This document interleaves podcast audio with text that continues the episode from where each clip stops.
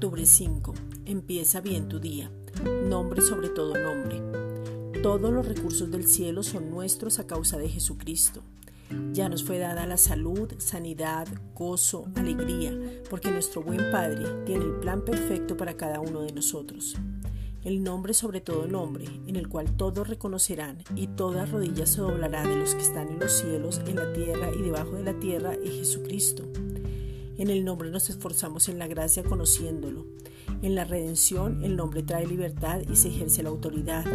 El nombre nos da el poder para que todo aquello que no debe estar en nuestras vidas sea quitado, para recibir la salud divina, para echar fuera demonios, para prepararnos para el crecimiento volviéndonos expertos en la palabra de justicia. El favor de Dios se manifiesta en el nombre donde su amor nos sostiene, mantiene, nos lleva de más a más y nos podemos deleitar para que nuestros sueños en Él se hagan realidad.